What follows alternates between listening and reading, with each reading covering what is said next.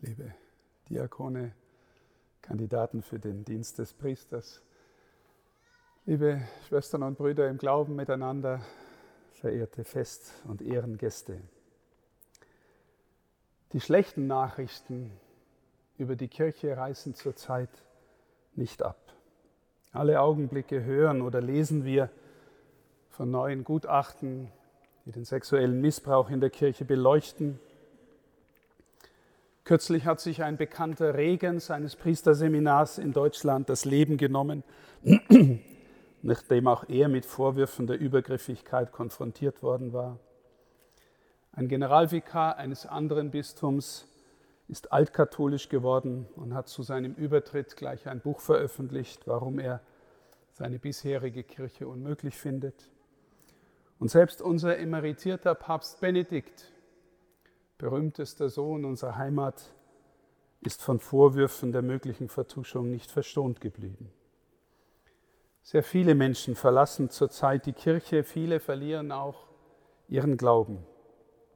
Und auch bei uns im Bistum gab es in den letzten wenigen Jahren jüngere Priester, die ihren Dienst wieder verlassen haben. Kommende Woche veröffentlichen wir neue Austrittszahlen aus dem vergangenen Jahr. Und wir fragen uns, was ist nur los in unserer Kirche, in unserem Land, aber auch in der Kirche in der westlichen Welt überhaupt. Ohne Frage geht diese uralte Institution, vor allem aber diese große alte Gemeinschaft von gläubigen Menschen vorhersehbar durch große Umbrüche, die womöglich noch vor uns liegen. Aber dann schaut man auf unsere Welt insgesamt und wir erleben, dass auch die Welt durch Krisenzeiten geht. Wir haben immer noch die Pandemie und vor allem junge Menschen sind oft Verlierer dieser Zeit. Wir haben einen Krieg in Europa, wir haben eine gewaltige ökologische Krise und anderes mehr. Auch unsere Gesellschaften erleben Spaltungstendenzen, die technologische Revolution, die so viele positive Seiten hat, zeigt auch ihr hässliches Gesicht. Menschen äußern sich zu kontroversen Themen und ernten Hassbotschaften, Mobbing und Shitstorms. Das zwischenmenschliche Klima, so meinen viele Beobachter, kühlt deutlich ab und oft leider auch in unserer Kirche. Was ist los in der Kirche und in unserer Welt? Für mich ist eine wichtige Ursache von alledem, nicht die einzige, aber eine wichtige Ursache der Krisenphänomene, die gefühlte Abwesenheit Gottes in der Welt und ja auch in unserer Kirche. Gefühlte Abwesenheit oder auch nicht geglaubte Anwesenheit. Was meine ich damit? Nun fragen wir uns einfach, jeder für sich, ist Gott wirklich da in meinem Leben? Habe ich den Eindruck, dass er mich wirklich trägt, dass ich in ihm einen Vater habe? Glaube ich auch, dass Gott mich auffordert und einlädt, mit ihm zu gehen, seinen Willen zu suchen? Ist er wirklich ein liebender Gott, der mich persönlich kennt und meint? Oder ist er vielleicht gar nur ein Richter, der zuerst meine Schwächen sieht und sie verurteilt, einer, von dem ich nichts zu erwarten habe? Ist er überhaupt da? Ich meine auch zu sehen, liebe Schwestern und Brüder, dass die gefühlte Abwesenheit Gottes auch mit der dramatischen Ablenkung zu tun hat, der wir uns täglich aussetzen in unserer Zeit und Gesellschaft. Viele einzelne von uns, aber auch gesamtgesellschaftlich bewegen wir uns immer mehr im Außen, in den medialen Oberflächen, in der ganz schnellen Verfügbarkeit von Informationen oder Dingen, die die oberflächliche Neugier befriedigen oder die schnelle und schnelllebige Bedürfnisbefriedigung versprechen. Und diese fortwährende Erfahrung verändert viele von uns. Oft schleichend und oft unbemerkt, aber nachhaltig. Sie macht den Tiefgang schwerer, den Weg in die Stille, ins Gebet, aber auch den Weg in die wirkliche Begegnung mit anderen Menschen. Fragen wir uns selber, jeder von uns, sind wir wirklich fähig zuzuhören, geduldig und offen?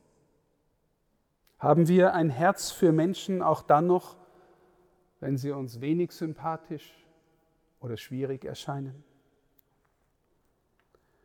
Von hier aus, liebe Schwestern und Brüder, möchte ich Sie und uns alle nun fragen, wofür brauchen wir eigentlich Priester? Was kann ein Priester, was ein Laie nicht kann? Eine wichtige, zentrale Antwort ist, er hat den Auftrag, Gottes liebende und vergebende Gegenwart in der Welt zu bezeugen. Und zwar Kraft Amtes. Wenn der Priester die heilige Messe feiert, dann ereignet sich wirklich Jesu Gegenwart in dieser Welt. Seine liebende, heilende, verzeihende Gegenwart. Wenn ein Priester Beichte hört und Lossprechung erteilt, schenkt er darin wirklich Versöhnung mit Gott, mit seiner Kirche, auch Versöhnung des Menschen mit sich selbst. Und eine Sehnsucht der Menschen, vor allem der gläubigen Menschen, ist, dass ein Priester so in seinen Dienst hineinwächst, dass man spürt, dass er selber lebt, was er ist, was er feiert, was er verkündet dass er ein Mann ist, der Gott liebt und der deshalb die Menschen liebt. Dass er die Messe so feiert, dass die Gläubigen ahnen, dass er sie aus einer inneren Tiefe vollzieht.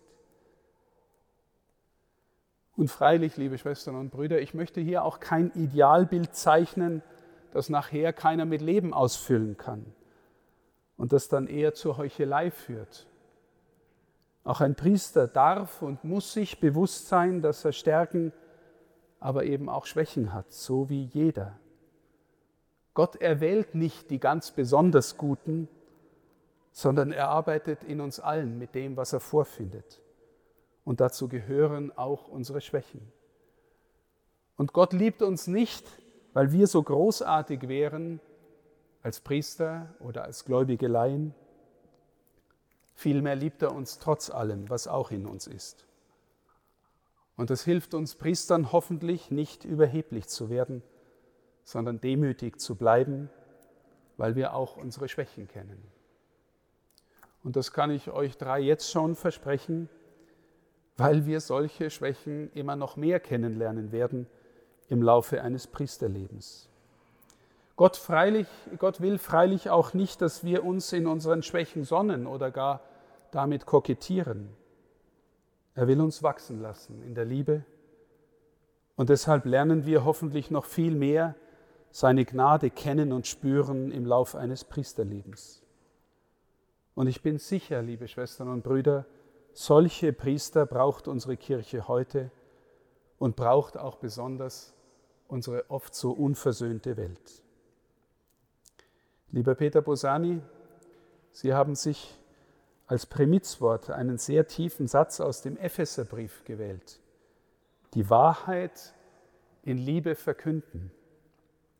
Der frühere Regensburger Bischof Manfred Müller hatte diesen Satz auch als seinen Bischofswahlspruch gewählt. Und ich muss ehrlich sagen, als ich als junger suchender Mann damals in Regensburg Philosophie studiert habe, dachte ich mir manchmal, was maßt sich dieser Bischof eigentlich an, dass er die Wahrheit verkünden will und dann noch in Liebe? Weiß der denn nicht, so dachte ich schlau, weiß der denn nicht, dass kein Mensch im vollen Besitz der Wahrheit ist? Und weiß er nicht, wie viele Ideologen schon behauptet haben, sie hätten die Wahrheit und haben am Ende den Menschen doch nur noch mehr versklavt? Aber je mehr ich dann selber in die Nachfolge gefunden habe, desto mehr meinte ich zu verstehen. Die Wahrheit, die hier gemeint ist, ist nicht einfach eine, eine Wahrheit, die man zuerst in Sätzen ausdrückt und in Wörtern wie eine Philosophie oder eine Ideologie. Vielmehr ist diese Wahrheit die Person Jesu selber, die da ist und die will, dass wir Zeugnis geben. Und wenn ein solches Zeugnis echt ist, dann umfasst es auch uns als ganze Person. Dann will es Hingabe werden, will Liebe werden. Sie, lieber Peter, sind ein großer Freund der Kunst. Und wir ahnen, dass ein großes Kunstwerk eines ist, in das sich der Künstler mit ganzem Herzen hineingegeben hat. Ich wünsche Ihnen sehr, dass Sie sich den Inhalt Ihres tiefen Primizwortes immer neu erbeten und mit einem frohen Lebenszeugnis füllen können.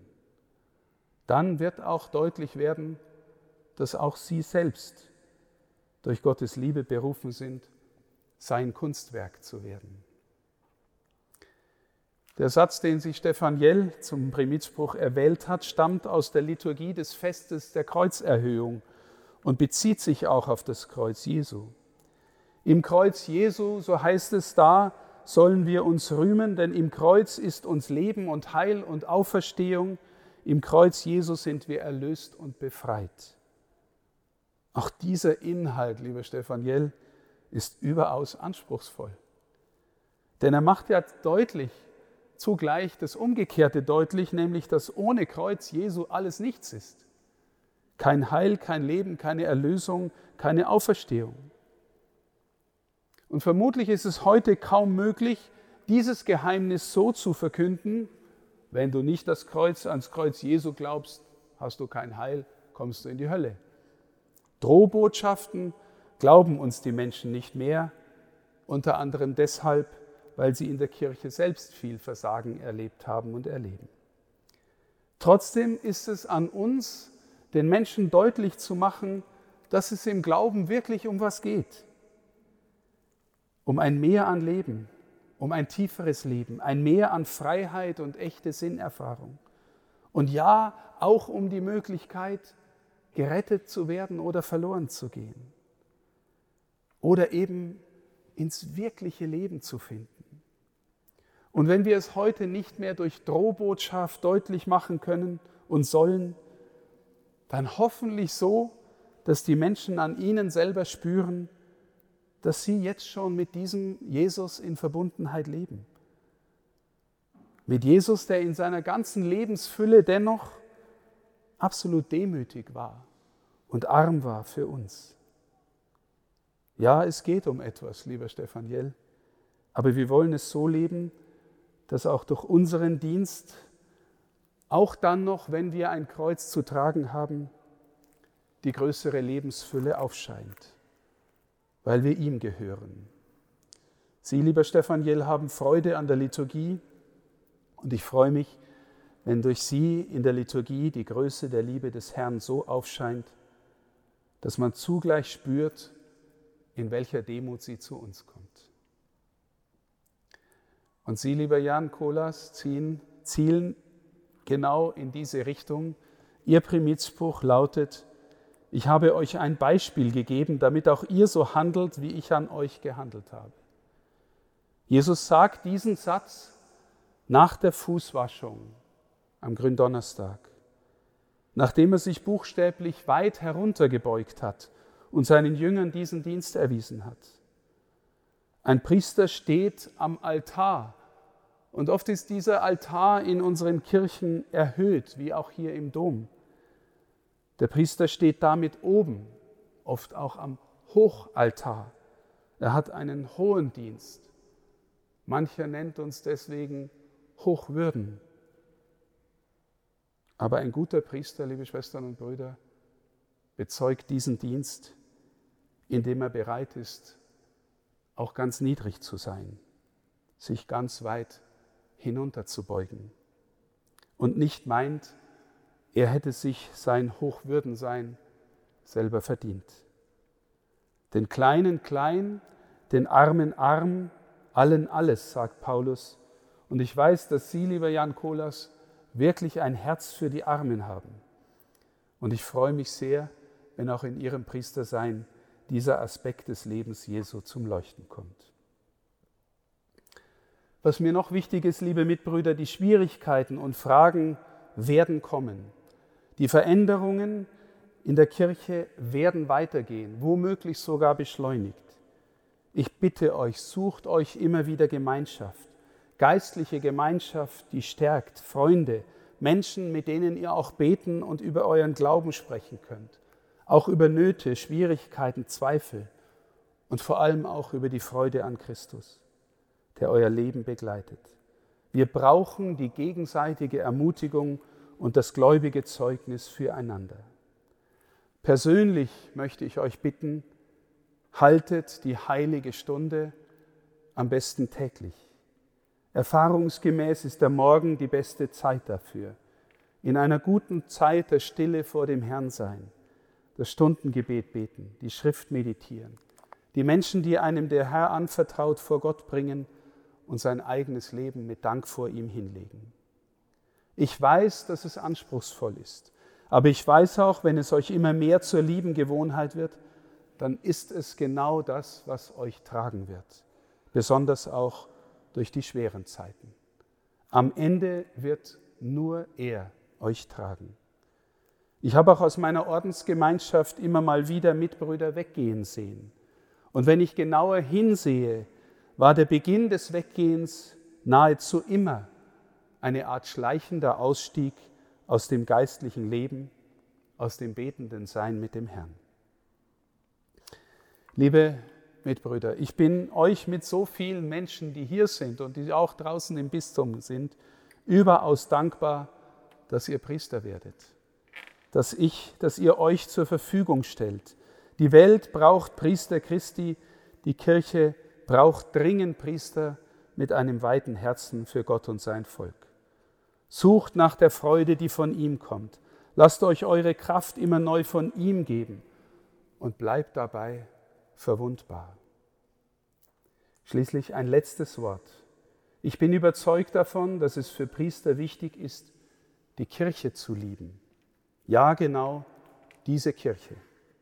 Aber ich bin auch überzeugt davon, dass diese Kirche nicht zuerst Struktur ist, auch nicht zuerst Papst, Bischöfe und Pfarrer, auch nicht zuerst Einrichtungen, in denen Gutes passiert. Kirche ist zuallererst Maria, deren Gedenktag ihres Herzens wir heute feiern.